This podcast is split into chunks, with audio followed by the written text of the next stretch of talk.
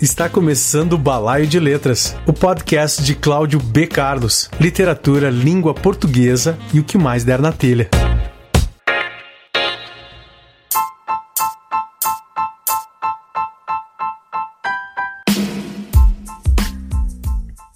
Começando o programa número 35, primeira temporada, 10 de janeiro de 2021. No programa de hoje.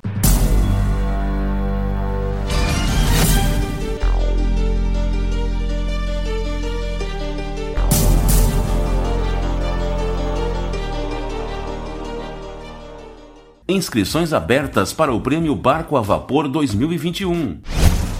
O convidado é o escritor e poeta Flávio Otávio Ferreira, meu amigo de longuíssima data, um amigo muito querido.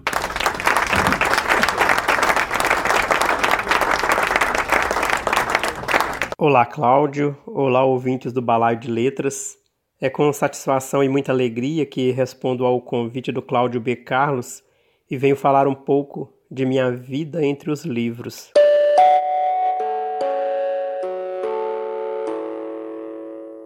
Flávio Otávio Ferreira nasceu em 20 de outubro de 1980. É natural de João Monlevade, Minas Gerais. Mora em Araxá desde 2004. De 1997 a 1999, fez o curso técnico em Química na Escola Municipal Governador Israel Pinheiro, em João Monlevade. Em 2008, graduou-se em Letras pelo Centro Universitário de Araxá. É industriário desde os 19 anos. Tem os seguintes livros publicados: Cataventos, Poesia, Croarte Editores 2005 e Itinerário Fragmentado, Poesia, Quartica Premium 2009. Eu sou de Bela Vista de Minas, embora por mero acaso do destino eu tenha nascido em João Molevade, porque Bela Vista de Minas era uma cidade pequena, não tinha hospital, até hoje não tem.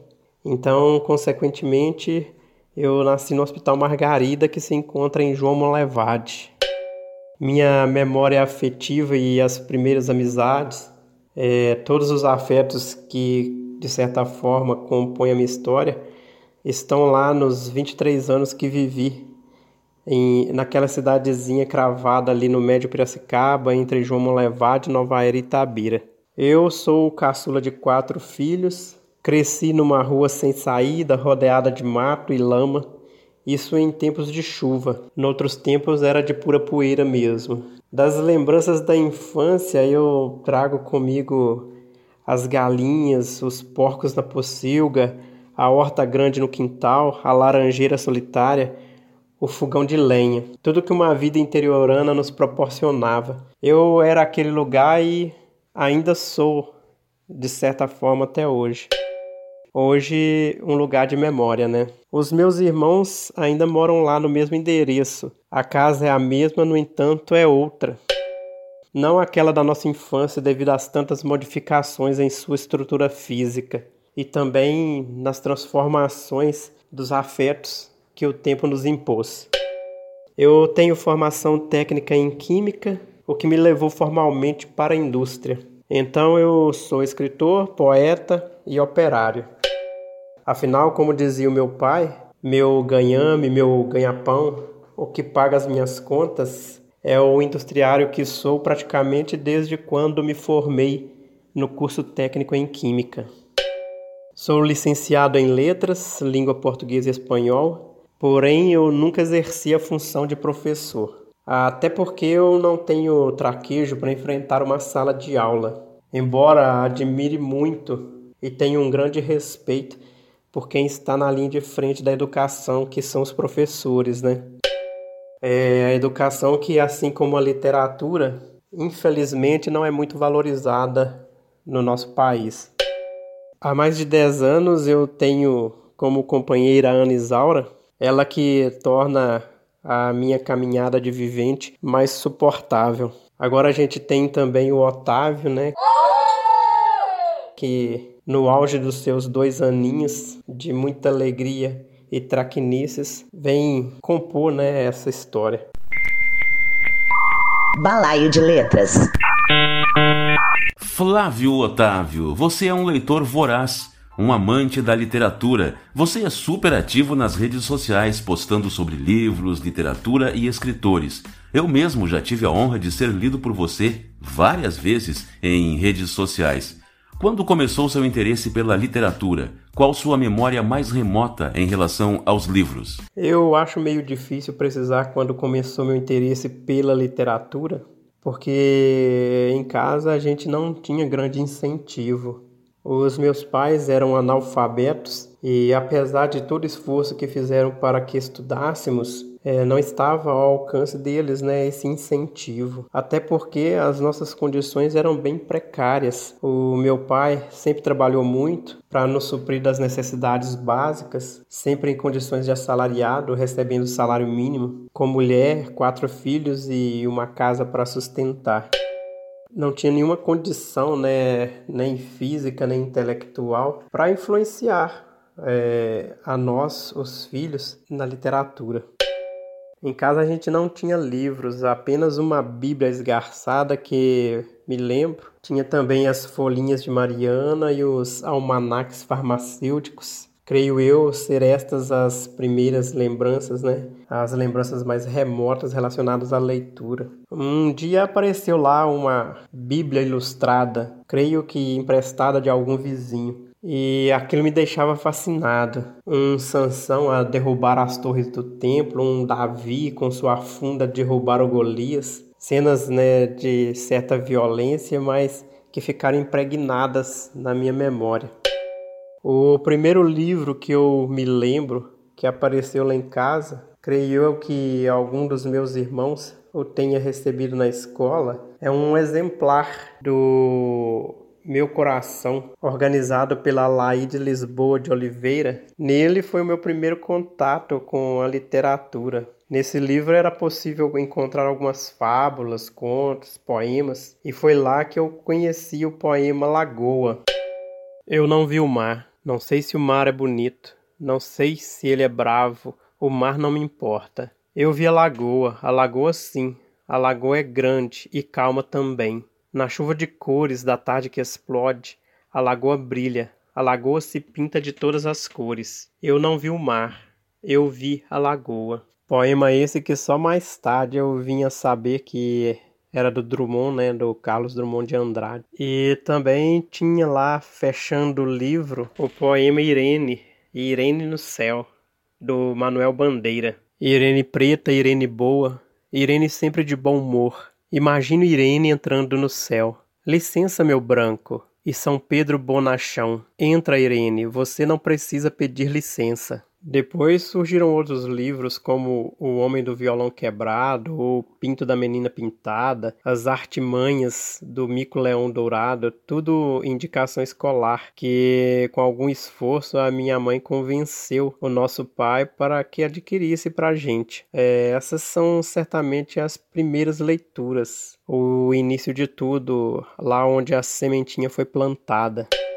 Depois, com o passar dos anos, eu comecei a frequentar a biblioteca pública para fazer trabalhos escolares e, consequentemente, acabei me interessando pelos livros lá que se encontravam. Comecei a ler e, desse período, me lembro de algumas adaptações de contos das Mil e Uma Noites. Lembro também do livro A Droga da Obediência, do Pedro Bandeira, e O Menino do Dedo Verde, que foram livros que me marcaram bastante como leitor, né? naquele princípio ali.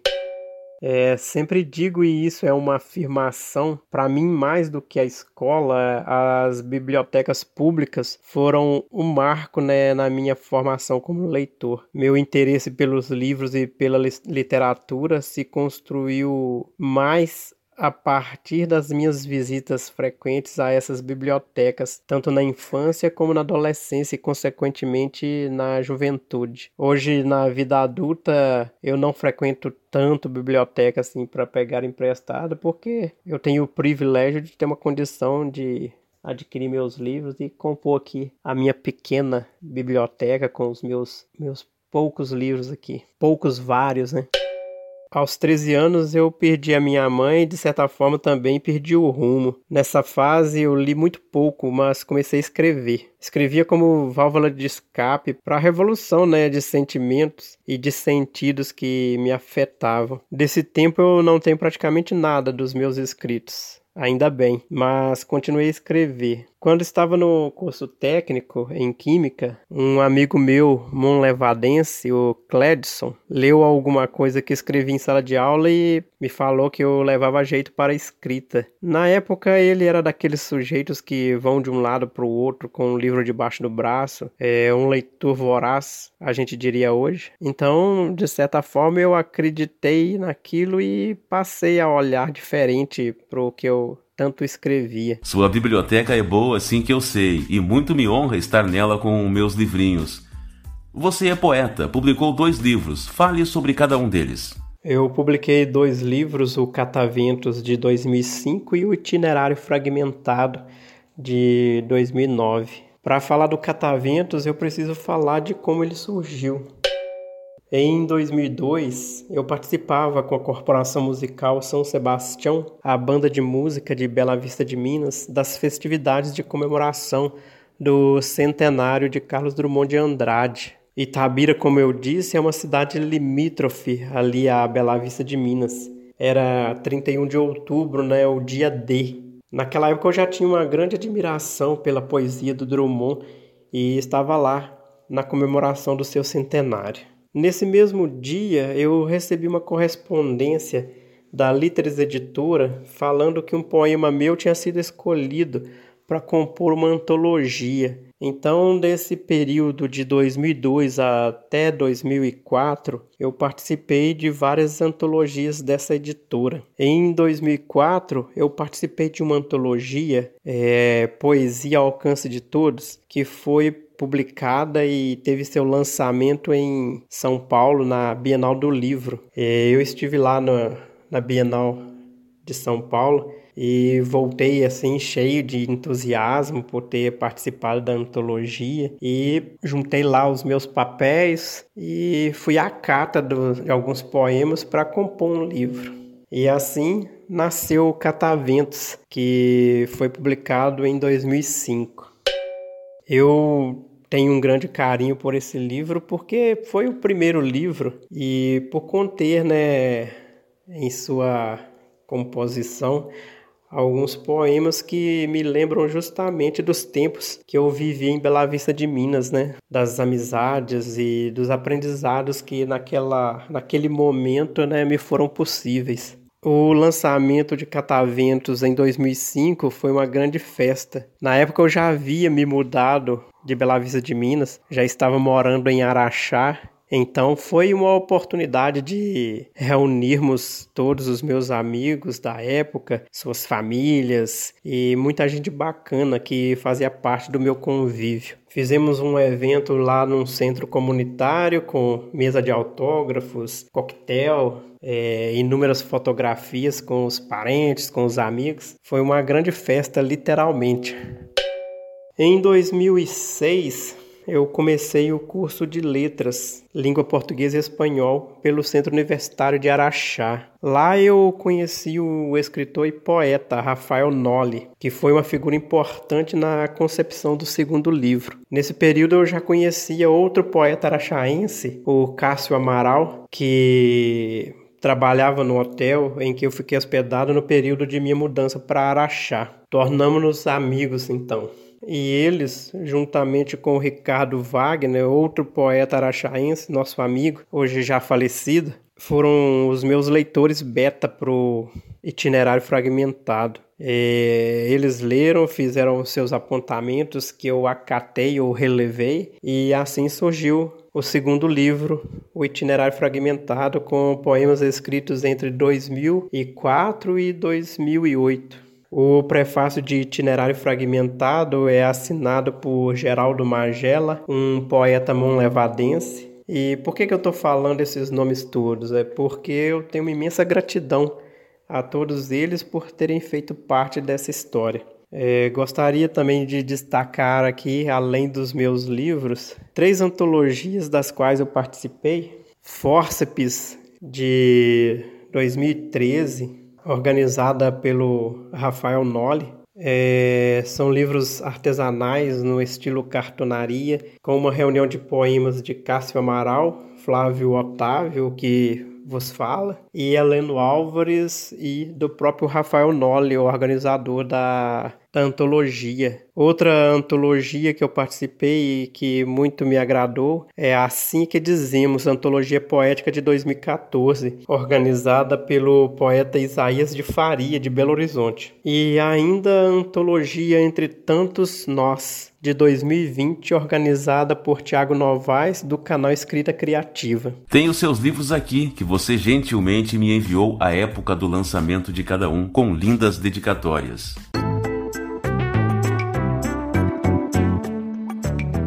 Olá, aqui é Ana Luiz Antunes. Sou poeta e também ouço o podcast Balai de Letras do meu amigo escritor, poeta, editor Cláudio B. Carlos. Se você curte um bom bate-papo sobre literatura, junte-se a nós.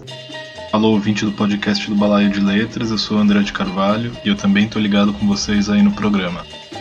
Saiu a quarta resenha de Maravalha, minha novela Grunge Galdéria. Luiz Dil escreveu sobre o livro e a resenha foi publicada na revista Cepé. O link para a resenha do Luiz Dil sobre Maravalha está na descrição do programa.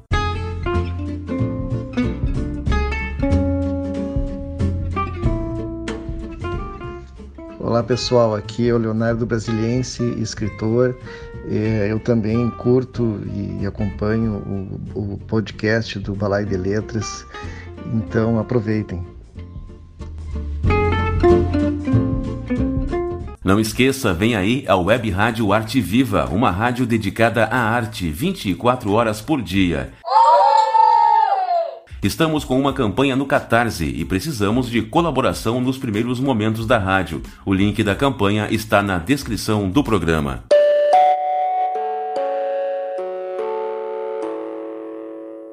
Agora, o escritor Geraldo Lima lê meu mini-conto A Lâmina. Um microconto do escritor e editor Cláudio B. Carlos.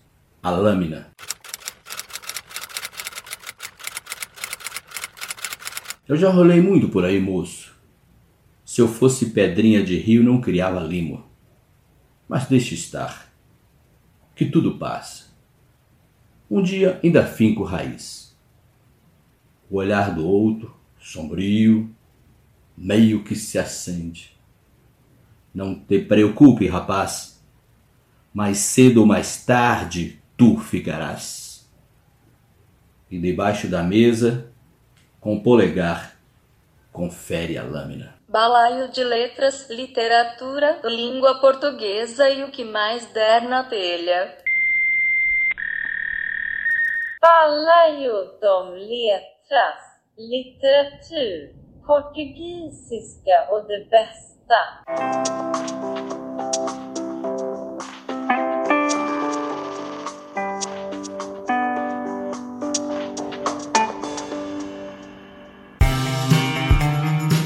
Você sabe o que é capacitismo? É uma forma de preconceito contra pessoas com deficiência.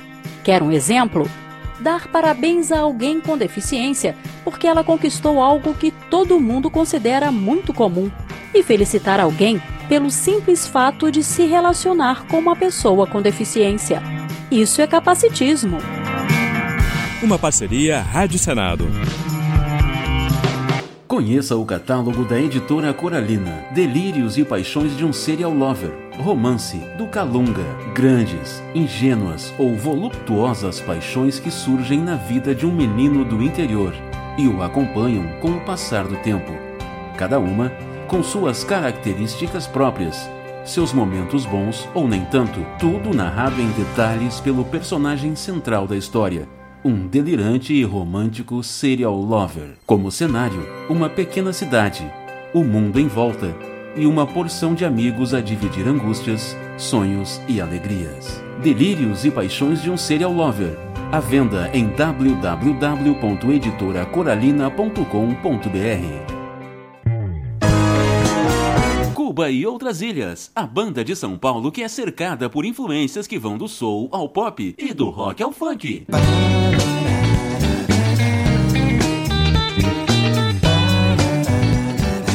Lançou em 2020 seu segundo trabalho, Chuva de Inseto. Magnatas cheiram ouro, vestidos em cetim. Disponível em todas as plataformas digitais.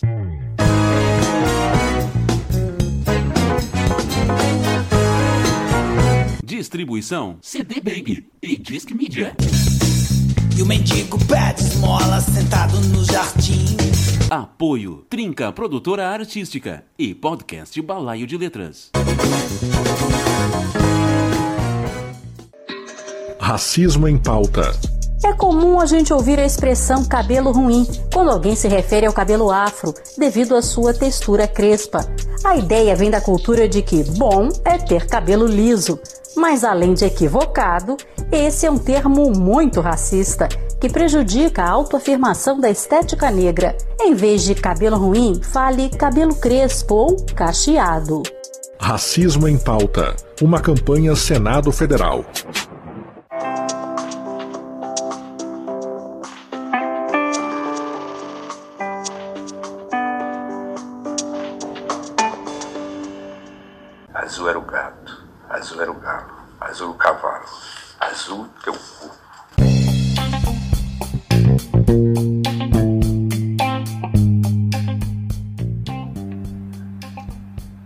Esqueça, vem aí a Web Rádio Arte Viva, uma rádio dedicada à arte 24 horas por dia.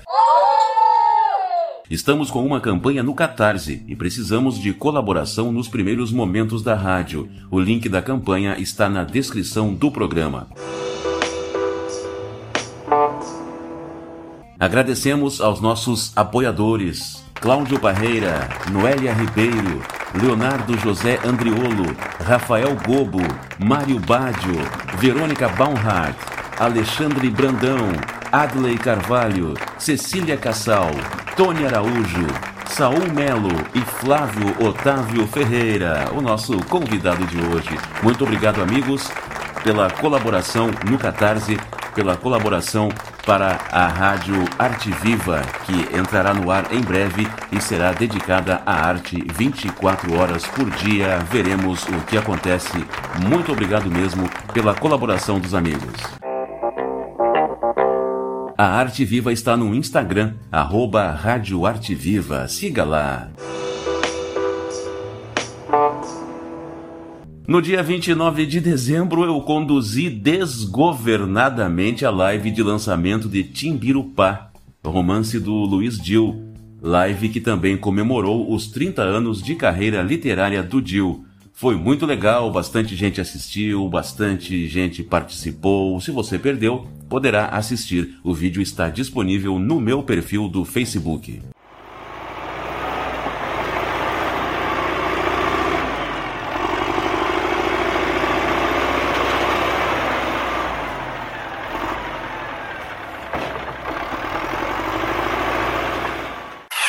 Estamos apresentando Balaio de Letras. Balaio de Letras, Literatura, Língua Portuguesa e o que mais, né? Na telha. O convidado de hoje aqui no BL é o escritor e poeta, meu amigo Flávio Otávio Ferreira. Flávio Otávio Ferreira, leia, por favor, um poema do Cataventos, seu livro publicado em 2005. Profecia. Antes que o sol se ponha no infinito rubor da tarde e venha a noite escandalizar nossas fadigas, iremos nós nos despir da desesperança e mergulhar na nostalgia que se confirma. E desvendados todos os mistérios, renasceremos para uma nova vida. Mais um, mais um. Andarilho. Anda, andarilho vai pelo mundo afora, sem juízo, sem causa, vai cantando suas desilusões. Anda, andarilho. Esse passo trôpego, descompassado, segue esta estrada que te leva ao infinito. Anda, andarilho, com esta liberdade que lhe prende. Vai andando, vai andando, antes que finde a vida. Balaio de Letras, produção e apresentação, Cláudio B. Carlos.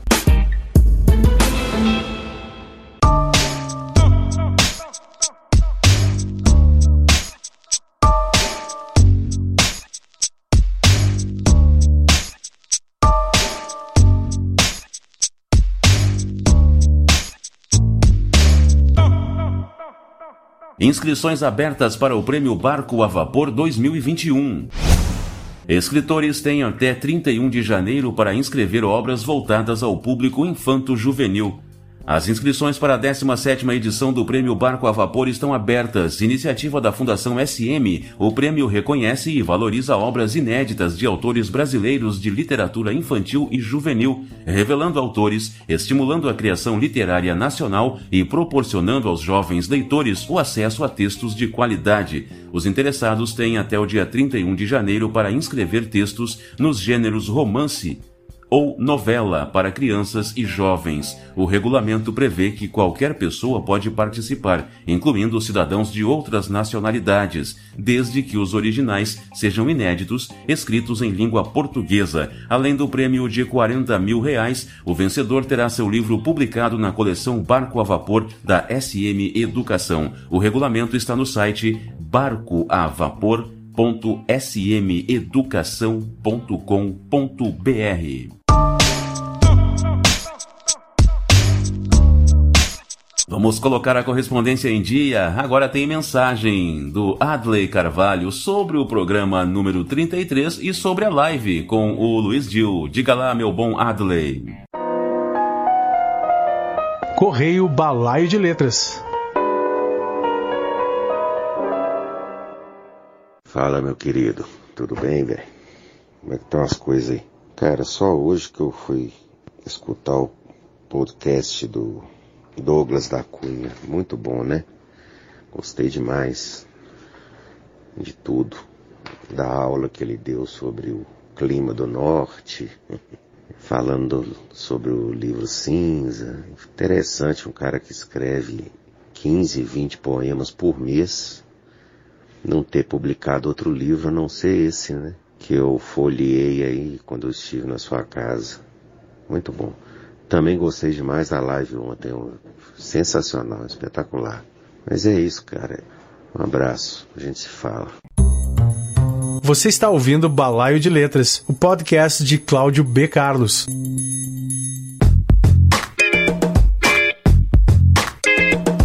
Balaio de Letras hoje recebendo Flávio Otávio Ferreira. Somos amigos de longuíssima data. Você se lembra de onde nos conhecemos? Em qual rede social começou nossa amizade? Em 2006 eu criei o blog Misantropia, que hoje não existe mais. Lá eu publicava os meus poemas e interagia com inúmeros escritores. É, naquela época eu conheci muita gente e através das redes de contato que se criava, eu cheguei ao Balaio de Letras e a você. Se não me engano, a rede social do momento era o Orkut e suas muitas comunidades. Me lembro bem do bar do escritor, de uma galera que circulava pela comunidade e foi lá que eu conheci a Larissa Marques, que me convidou para um blog coletivo, o blog Manufatura, onde publicávamos uma vez por mês. E a convite do Vitor Baroni, publiquei também um por um bom tempo no blog Poemadia. Então eu transitei por todas essas redes e fui de certa forma muito ativo. Passei pelo Facebook, Twitter e agora estou lá no Instagram. Hoje eu estou menos atuante nas redes sociais, até porque isso demanda muito tempo e consome né, muito tempo da gente que poderia ser utilizado para outras atividades, como ler e escrever, por exemplo. Flávio Otávio Ferreira, leia um poema do Itinerário Fragmentado, seu livro de 2009. Poemeto. Esquelético, o destino se esconde dentro de uma revista, ipsis literis, em busca de uma melhor forma em seu dialeto de desatinos. Mais um, mais um. Sim, mais um. Por que não? Mais um. Poemeto 2. corpo e alma enfermos, enquanto as mãos inocentes retocam o último alinhavar de um poema. Tem mais um? Poemeto 3 Um sorriso se estende pela face, aniquilando a imprecisão de seus versos. Anoitece no coração do poeta, e o que era verbo se torna simples silêncio, na perfeição do estilete, a escrever poemas em seu peito. Se sua participação aqui no BL fosse condicionada a um único assunto que não a literatura, qual seria? Falaríamos de música, com certeza. Afinal de contas, eu também sou músico, né? Fui trompetista da Corporação Musical São Sebastião, de Bela Vista de Minas, desde os 13 anos de idade até quando eu saí lá de Bela Vista. Ok, falemos então sobre música. Você tem uma frase com no máximo 20 palavras para falar sobre? Como já dizia o bigodudo alemão da filosofia do super-homem, sem a música a vida seria um erro. Por quê? Porque a música, assim como a literatura, volto eu para a literatura, e a arte em geral é o que dá sentido, né, para o sem sentido da vida. E não dói? O que dói mesmo é não ter sido um músico de verdade, talvez por falta de dedicação ou por falta de talento mesmo. O fato de eu ser um trompetista me valeu demais. Me aguçou a curiosidade, né, por conhecer os grandes trompetistas da história, o que me levou à música de Chet Baker, Miles Davis, Louis Armstrong e, consequentemente, a outros nomes do jazz, como a Fitzgerald, a Nina Simone, a Billie Holiday, o Coltrane, o Duke Ellington. É, a música não fez de mim um grande músico, porém me tornou um melhor apreciador, né, um melhor ouvinte. Acho que eu sou meio é, Luiz Fernando Veríssimo, aquele músico que toca sozinho ali dentro do quarto, né? Sem muita presença de público, sem muita apreciação, sabe? Longe dos olhos famintos da plateia. Quando sai um livro novo? Bom, eu tenho uma reunião de poemas e outra de contos que escrevi durante uma oficina de escrita criativa em 2020 tenho que me organizar direitinho e espero publicar em breve. Aguardemos, né?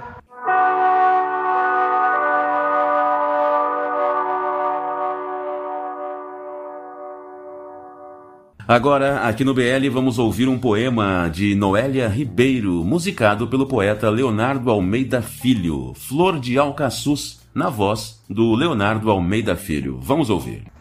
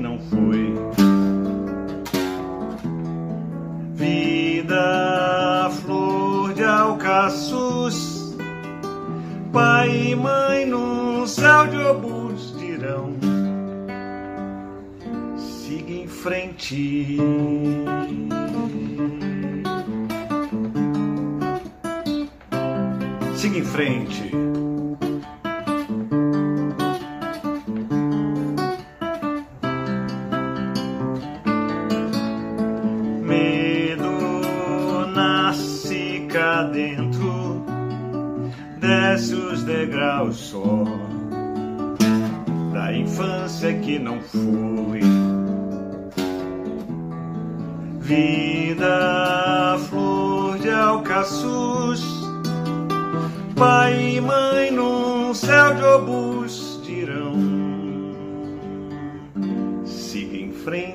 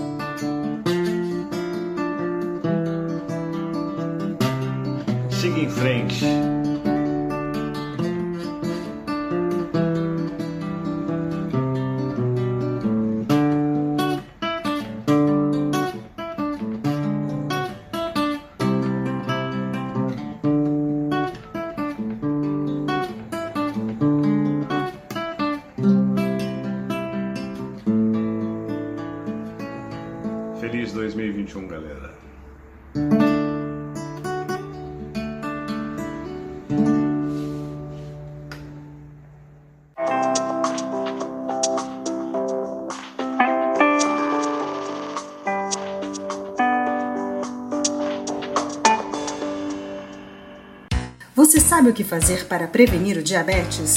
Quem responde é o médico oftalmologista Pedro Carricondo. Tendo uma dieta equilibrada, reduzindo o consumo de açúcar e substâncias que vão ter como derivados açúcares, reduzindo o peso, o sobrepeso é uma causa importante de diabetes e praticando exercícios físicos. E tão importante quanto pensar em prevenir a doença é pensar na prevenção das complicações da diabetes. Então, você precisa manter a sua glicemia, o seu açúcar no sangue com o melhor controle possível e fazer todos os exames periódicos. Não feche os olhos para o diabetes. Uma parceria Rádio Senado e CBO, Conselho Brasileiro de Oftalmologia. Saracuá Edições e Editora Coralina apresentam Maravalha, uma novela grunge galdéria, romance de Cláudio B. Carlos. Maravalha é uma narrativa minimalista e inovadora. Num bar, onde desfila a vida medíocre de cada dia, uma tensão se instala. Será descoberto o que aconteceu ou não? E assim, numa cena aparentemente corriqueira, a inquietação se infiltra a cada instante, acentuando a decadência e trazendo à tona a face sombria do humano viver. Regional e Universal se encontram em mais uma ousadia que só poderia vir do talento do escritor Cláudio B. Carlos. Maravalha. À venda no site da editora Coralina, editoracoralina.com.br. Você sabe o que é capacitismo? É uma forma de preconceito contra pessoas com deficiência. Quer um exemplo? Não fazer as adequações físicas necessárias para tornar os locais acessíveis às pessoas com deficiência. Isso é capacitismo. Uma parceria Rádio Senado.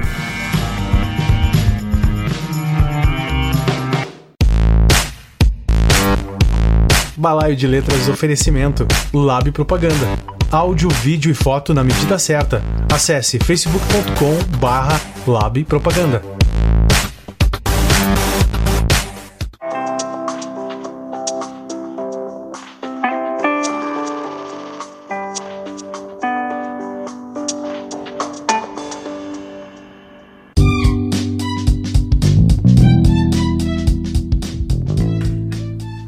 Você está no Balaio de Letras, lhe agradeço a companhia. Balaio hoje recebendo o escritor e poeta, meu amigo Flávio Otávio Ferreira. Diga lá, meu bom Flávio Otávio, o que você está lendo? Cláudio, meu processo de leitura ele é bastante caótico. Sou daqueles leitores que acumulam livros na cabeceira, leio três, quatro livros ao mesmo tempo. Por esses dias eu engatei a leitura de dois livros do John Fante, O Caminho de Los Angeles e Espere a Primavera Bandini. Eu, de certa forma, sou fascinado por esse personagem, né, o Arturo Bandini, do, do Fante, desde quando eu li o Pergunte ao Pó. Aquela coisa do sujeito fracassado, mais precisamente o escritor fracassado, que se apoia na ideia de que é um dos grandes da literatura. Estou lendo também As Pessoas Parecem Flores Finalmente, e você fica tão sozinho às vezes que até faz sentido. Esses dois do Velho Safado, né? Reunião de Poemas do Charles Bukowski. Li também há pouco tempo seu Maravalha, né? Uma novela grunge Galdéria. Aquele livrinho, né? Cheio de sarcasmo e aquele humor nonsense e que muito me agradou. Até porque eu faço uma ponta lá como um galã de novela mexicana, né? E é isso, essas são as minhas leituras é, mais recentes. Verdade. Um livro com tantas homenagens, resolvi homenagear o amigo. O leitor entenderá. Flávio Otávio Ferreira, ser mineiro é. Ser mineiro é ver a banda passar tocando dobrado, tomar aquele café com pão de queijo e não dispensar a branquinha de Salinas. Você morou aqui, Cláudio, em Belo Horizonte? Acho que você me entende. Perfeitamente. Um poeta mineiro e um poeta gaúcho, sem pensar muito. Ah, um mineiro com certeza é o Carlos Drummond de Andrade e o gaúcho o Mário Quintana. É, esses dois até porque fazem parte da minha formação de leitor, né? E tem um lugar cativo né, no meu, nos meus referenciais, tanto como leitor e como poeta. Flávio Otávio Ferreira, agradeço imensamente sua participação aqui no BL. Foi um prazer recebê-lo. Cláudio, foi uma alegria imensa falar contigo e com os balaieiros, seus ouvintes. Agradeço demais pela generosidade, por se dispor e tornar possível essa nossa conversa. Muito obrigado. Balaio de Letras, Literatura, Língua Portuguesa e o que mais der na telha. Até o próximo programa. Um abraço, um beijo, até mais. Apoie o podcast no Catarse. Seja assinante catarse.me barra Balaio de Letras Podcast. Ajude o Balaio de Letras a continuar produzindo conteúdo de qualidade. E aí, gostou? Quer saber mais a respeito do nosso trabalho? Então acesse o blog balaiodeletras.blogspot.com. Seja bem-vindo.